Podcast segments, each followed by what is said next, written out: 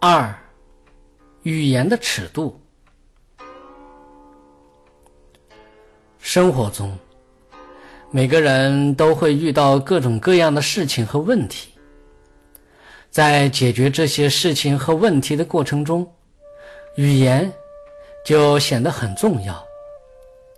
然而，并不是每个人都懂得如何发挥语言的作用，即如何恰到好处地把握语言的尺度和界限。比如，该沉默简言的时候，就应紧减七口，不然，信口开河就会惹来很多的麻烦。倘若不懂得语言的技巧，不懂得把握语言的尺度，不知道何时该说，何时不该说，必定会引来众多的过患。所以，这就需要用心观察，针对不同的场合、不同的境况、不同的事情、不同的人物，心里要清楚话该如何去说。东汉任城人郑君是一位声名远扬的隐士。曾被汉章帝赐予尚书俸禄，因而被当事人称为“白衣尚书”。郑君少时知书达理，具有强烈的正义感。当时他的哥哥在任城做县吏，收受了不少的贿赂，郑君看不惯。多次规劝哥哥改过自新，哥哥却充耳不闻，丝毫没有改过之意。郑军明白，如果不受强烈刺激，哥哥是不会改过的。于是，他离家出走，当了一名佣工。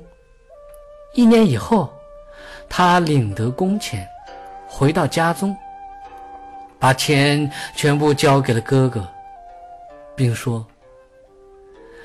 要是这些钱你用完了，我还可以再去挣，供您花。可是您违例做官，如果受到处罚，那您一辈子就完了。”哥哥颇受感动，从此成了一位廉洁奉公的官吏。当语言不能说服哥哥时，郑军就不再多说了，以一年的缄默劳作代替无效的规劝，以行动感动兄长，为的是兄长的一生前途，怎能不令人动容呢？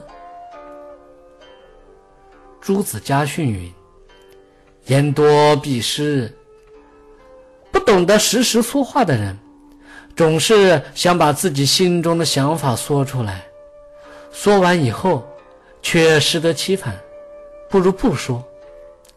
在不该说话时，应懂得沉默是金。